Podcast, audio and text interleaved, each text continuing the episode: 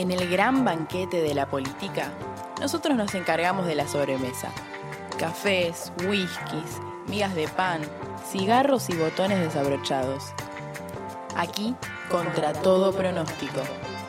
El barque de onda te envuelve lo que sobró del Morphy para que te lo lleves a tu casa y lo ataques de bajón.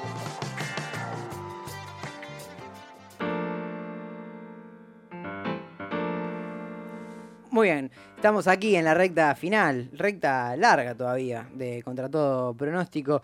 Y como es el final, dejamos lo mejor para el final, que no es ni mi voz, no es ni las manos mágicas de Nacho Monk, ni el talento, la preparación y los ojos color verdes de la queridísima Malena Álvarez. Tampoco lo fue. Ni siquiera el esperado regreso de Nicolás Bianco del Río, ni siquiera tampoco lo fue eh, la, el contacto con la red de profesionales de la salud por el derecho a decir, y ni siquiera tampoco lo fue, ni siquiera la presencia en la entrevista con Romina del Pla, sino que lo mejor es el señor Esteban Pablo Chiacho, claro que sí. Esteban, ¿me escuchas? Por favor, te, hago, te hago una presentación digna de, los mejores reyes. Y... Pero hizo una pausa dramática ah, necesaria, estuvo buena. Ok. Me gusta generar suspenso. Eh, soy tan rápido como el Congreso peruano, para decir presidente. Bien, bien, bien. O sea, venimos lentes. Mm, exactamente. Exactamente expectante, contento. Che, notaza, felicitaciones por todo lo que pasó. Eh, todo lo que hicieron en el programa de hoy es casi tan bueno como mi presencia. Me, alegra. Es un, un con, Del Play Ahí lo, perdemos. no sé si lo haces a propósito, porque sos de hacer estas cosas. Claro, claro. Sos de hacer como que se te mutea, pero te, te, escucho por cuotas. A ver. Ah, ahí me escuchan. Sí, a ver, habla, un poquito. Hola, hola, ¿cómo están? Va, perfecto. Perfecto.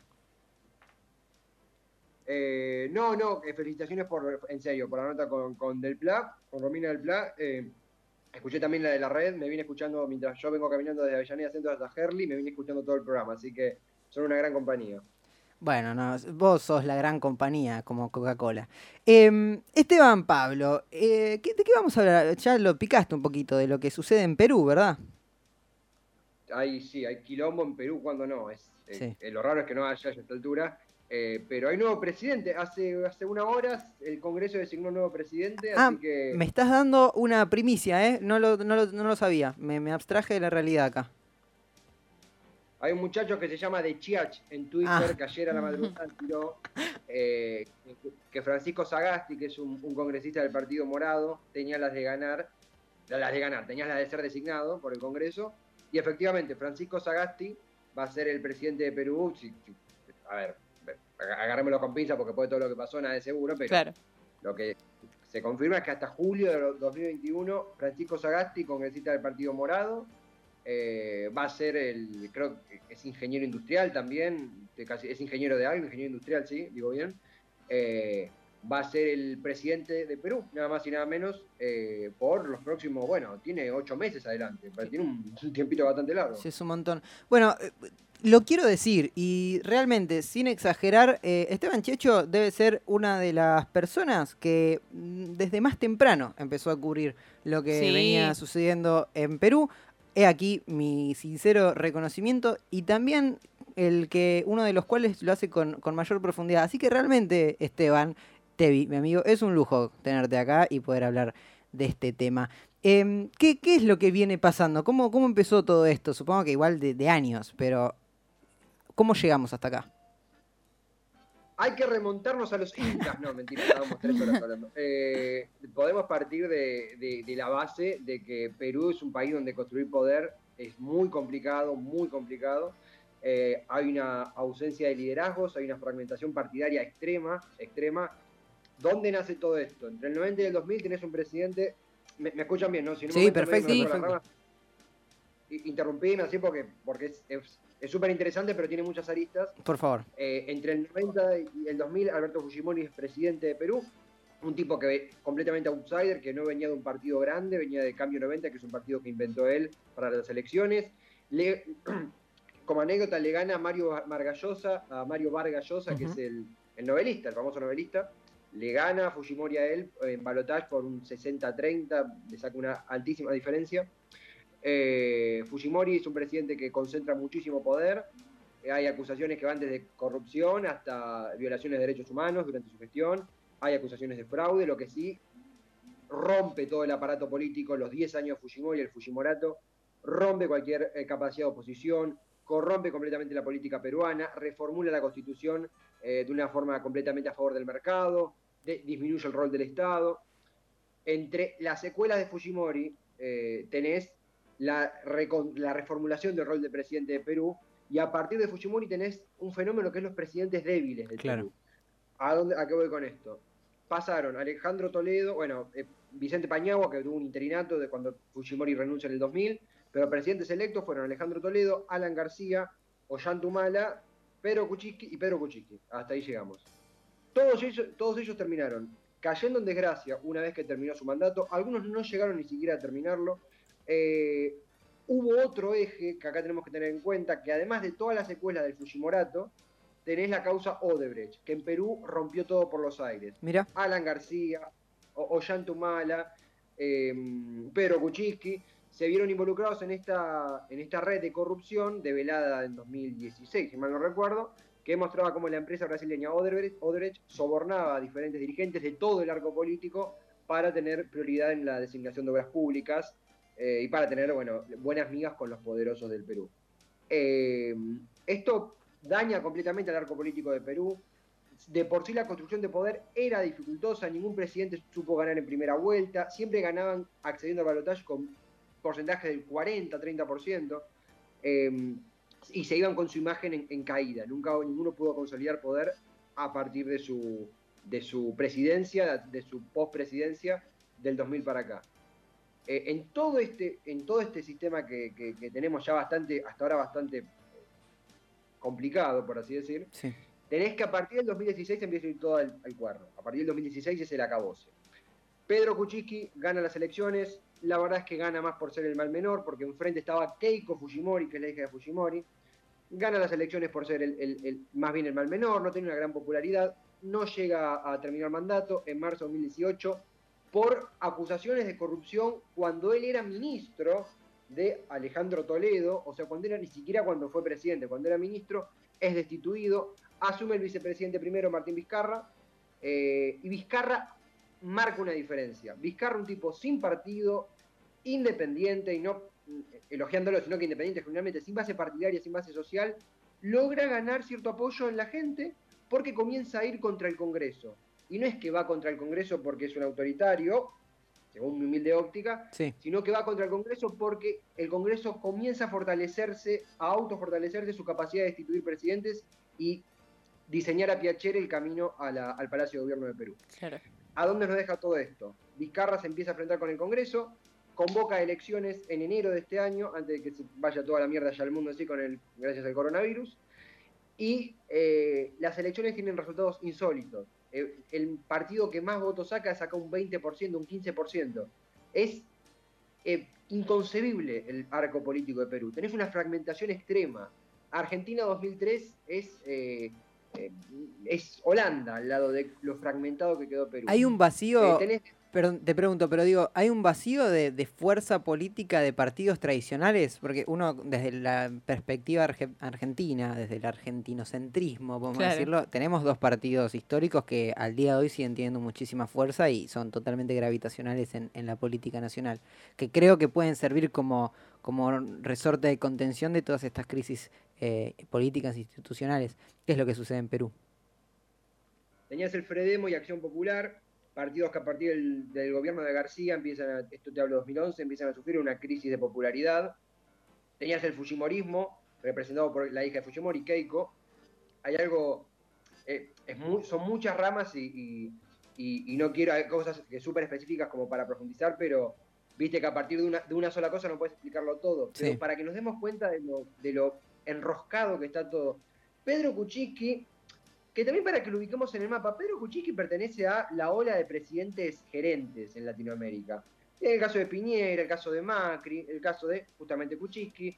Esos sujetos que entre 2014 y 2016, 2017 más bien, eh, comienzan a, tejer poder fuerte y llegan al poder. Su suerte fue similar, pero con características muy diferentes entre sí. Kuczynski eh, sufre un intento de vacancia, que es un símil juicio político. Ellos le llaman moción de vacancia cuando el Congreso te puede destituir por incapacidad moral. La incapacidad moral, que es, el Congreso sabe. Puede ser corrupción o puede ser que ellos consideren corrupción. Mm. Eh, para zafar, indulta a Fujimori. Siendo de otro partido, Kuczynski nunca fue del Fujimorismo. Eh, indulta a Fujimori para que el partido de la hija de Fujimori, Keiko, que se llama Fuerza Popular, le eh, perdonara la vida en la vacancia. Pero igualmente, a pesar del indulto, pierde apoyo social, pierde apoyo popular, le renuncia a ministros y termina cayendo de todas formas, ya sí, con Fuerza Popular en contra, que le dijeron, mira, indultaste a Fujimori, pero sos un cadáver político, no lo servís. Eh, entonces, si te das cuenta, todo este tiempo hablamos de partidos, hablamos de, nuevos movimientos, hablamos de, crisis. La gente en el medio, hay una, una, una dejadez, una ignorancia adrede por parte de la clase política de Perú para con la gente, eh, gran parte de la clase política de Perú para con la gente, que es, que es insultante y la gente ya está reaccionando. Hay un estallido social sin precedentes. No me quiero tampoco ir por las ramas a partir de la pregunta. Eh, lo cierto es que los partidos tradicionales han quedado hundidos por esta crisis. En la última elección tenés en el podio, en ese podio minúsculo de partidos que sacaron 10%, eh, tenés desde evangelistas hasta reformistas, hasta conservadores. Claro. Eh, esto hace imposible construir poder y eh, a partir del enfrentamiento de Vizcarra con el Congreso se hace una nueva elección, la elección termina fragmentando más las cosas, eh, la hija de Fujimori, Keiko Fujimori, pierde por completo el, poder político, actualmente tiene un 10% de aprobación, queda fuera del mapa.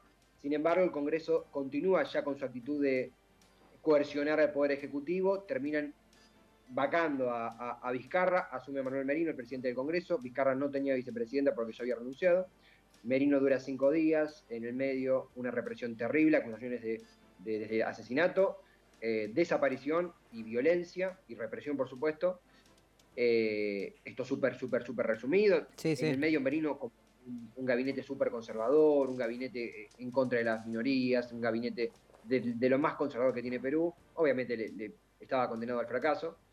Y ahora estamos después de, 48, de, perdón, de 12 horas sin presidente, un poquito más, sí, 12 horas sin presidente aproximadamente. Eh, asume Francisco Sagasti del Partido Morado. ¿Vos? decime, decime. No, no, ah, del Partido Morado. Y hay una única duda, que es que el Partido Morado tiene un referente que es Julio Guzmán, que iba a ser candidato a las elecciones del, 2021. Del 2021. Si, si, em, si Sagasti acepta, aceptó ser presidente, aceptaba ser presidente, el rumor era que podían pedirle que eh, Guzmán no se presentara a las elecciones del 2021 como una especie de condición que el Congreso completamente, de forma completamente eh, eh, de chantaje, puro chantaje, le, le ordenó a, a, Sagasti. No sé en qué quedó eso, pero sí que el mapa político está, está conmocionado y que de alguna forma esto buscará normalizar y lograr, una transición hasta, hasta julio 2021, que son las, las, elecciones, la toma del poder del nuevo presidente. Esto que decís grafica muy bien lo que decías antes de una clase política de espaldas al pueblo, digamos, un Congreso que eh, intenta desoír la voluntad popular diciendo, bueno, mira, te doy ahora porque no me queda otra el poder, porque necesitamos tener cierta estabilidad institucional, pero tu candidato no puede presentarse a las próximas elecciones. ¿En qué está sostenido esa, ese argumento. Ah, imagino que puede haber una, cosa de decir, utilizarse el poder para llegar luego con más chances a las elecciones, porque si no, no se entiende, es casi una proscripción. Sí, sí, sí, es una proscripción. Lo que ha pasado, creo que tenés una fuerza eh, de chantaje, de coerción y de manipulación en el Congreso que se sostiene porque pareciera que cada uno, cada partido completamente fragmentado solamente se encuentra para taparse las miserias.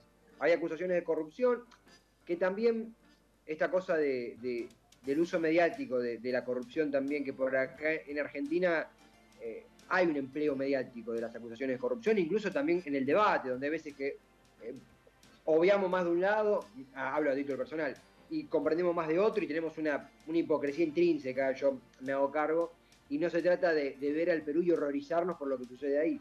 Pero lo cierto es que las acusaciones de corrupción que, de nuevo, manchan a todo el espectro político, de partidos minoritarios hasta eh, partidos centrales o que aspiraban a ser centrales, eh, han generado, se han complementado con la tendencia del Congreso a gobernar para ellos, a, hacer una especie de eh, dictadura en las sombras, sumado a los presidentes débiles, sumado a los favores debidos, sumado a la causa Odebrecht. Tenés un sistema que, Augusto Taglioni, que es un, politólogo que, también sigue mucho el caso, un sistema que se devora a sí mismo, él le dice.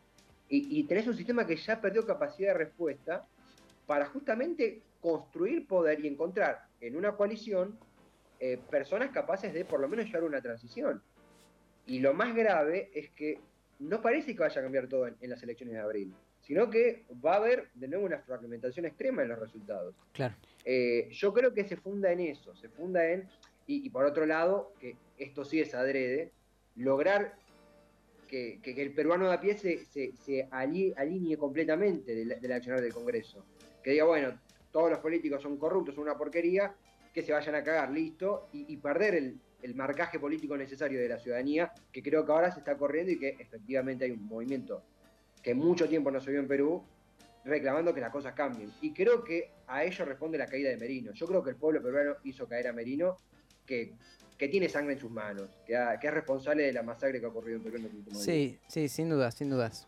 Lo que más me choquea de todo esto ahora es eh, eh, lo cerca que estaba Vizcarra de terminar su mandato y cómo lo destituyeron igual, digamos. O sea, ¿por qué no se pudo ni siquiera esperar un par de meses? No, no. ¿Por qué esa necesidad de destituirlo ahora? Y, perdón, pongo el en silencio que justo me empezó Sí, por favor. Este Vizcarra, este Vizcarra que me dice, habla bien de mí. Eh, no, es muy cierto lo que decís, Male. Eh, lo más increíble es que Vizcarra tampoco se postulaba a las elecciones del 2021. Claro. Es que Vizcarra construía poder desde el gobierno. La, realidad es que cuando un sistema está entre agonizante y, violento, porque es un sistema parlamentario violento el de Perú, completamente reaccionario, eh, estas jugadas que no podemos comprender, que no se entienden, eh, terminan siendo no comprensibles por avalarlas. Pero entendés que Vizcarra podía apoyar a un candidato, Vizcarra podía cambiar su posición, no, no iba a ser candidato, pero podía existir esa sospecha.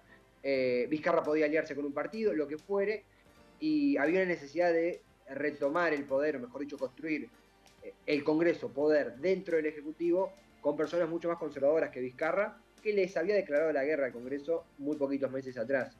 Eh, yo creo que es, es, insólito lo, lo que ha ocurrido en Perú y es entendible al mismo tiempo. Es insólito porque ha tenido una rapidez en la caída de la concepción que teníamos del sistema peruano, que es abismal.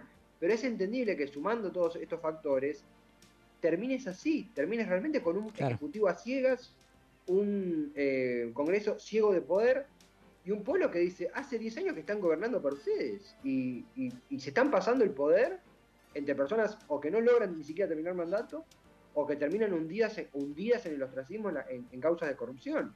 Eh, hay hasta, hasta tintes novelescos. Eh, Ollantumala eh, terminó en la cárcel, Pedro Kuczynski está con domiciliaria, Alan García se pega un tiro antes de ser detenido. Claro. Eh, y, esto que, nos deja también, y creo que es, una parte muy importante. Alan García tiene que dar explicaciones de justicia. Eh, tenía, bueno, justamente darnos, sí. se entiende. Kuczynski tiene que dar explicaciones en la justicia. Martín Vizcarra, que fue destituido por acusaciones de corrupción cuando él era presidente regional de, de, Motegua, si no lo digo mal, tiene que dar explicaciones a la justicia si hay acusaciones.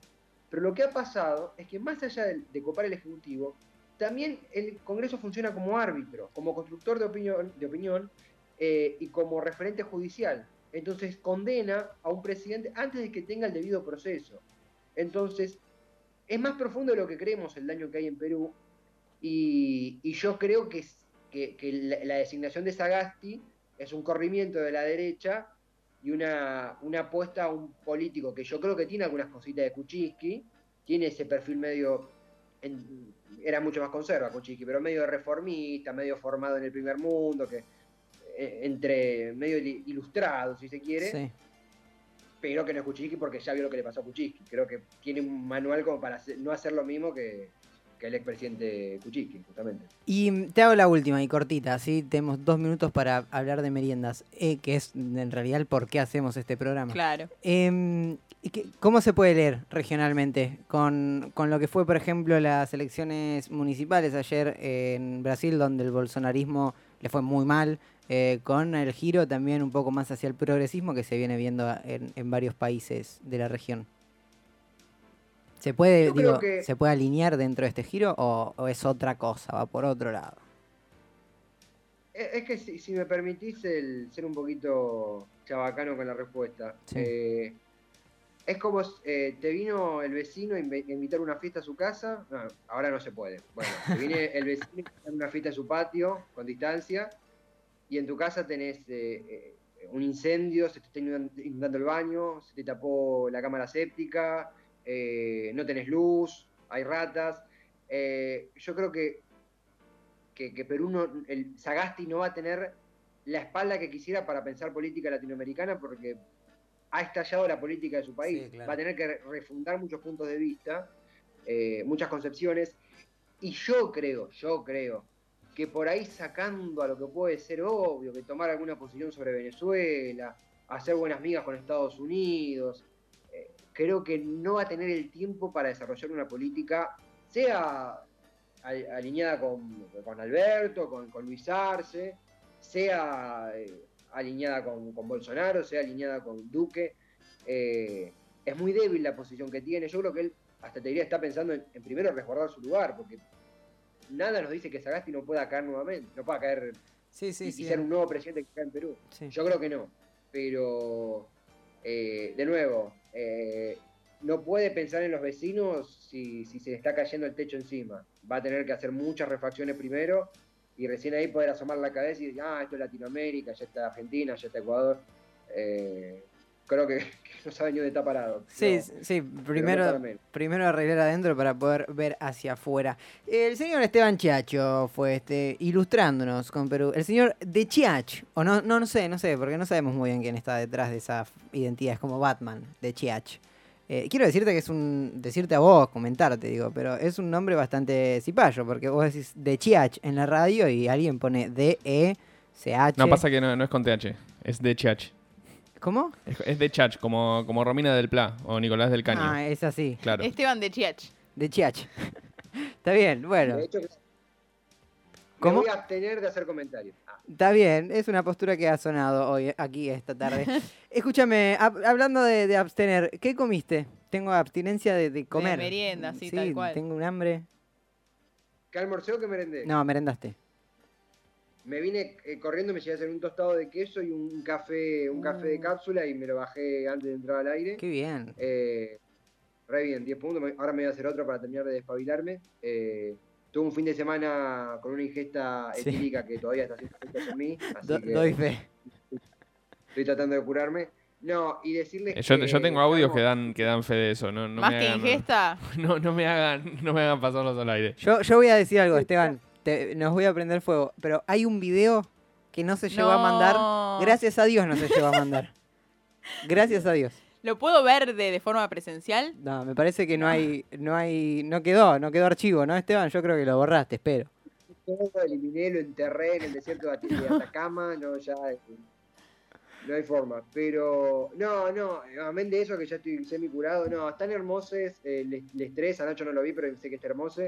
Eh, y está hermoso el programa. La verdad que felicitaciones, me hicieron compañía y me hicieron participar. Y hablé de Perú y ahora estoy re manija, me voy caminando hasta Arequipa de la manija que tengo. Está bien, te vas a poner a jugar al Democracy con Perú. ¿Se puede eso? Oh, pero por supuesto, porque voy a faltar a clase hoy. Está, está muy bien, como, como todos en, la virtualidad. Bueno, entonces, tostado eh, con cápsula fue el señor Chiacho Jero Ballerini también, tostado con pepas, redobló la apuesta y mate. Y yo me voy a ir a comprar unos ricos cerealitos aquí en la dietética de la esquina. Así que es por eso y no por otra cosa que hasta aquí llegó el programa de hoy. Gracias, Male Álvarez, por acompañarme esta tarde. Gracias. Tarde, pero seguro. Sí, señora, firme junto al pueblo. Gracias, Nacho Monk. Siempre un placer. Gracias, Esteban Pablo de Chiach, por, por acompañarnos e ilustrarnos. Y gracias a ustedes por haber participado también de esta bella tarde. Facundo Pérez los despide. Será hasta la próxima. Adiós.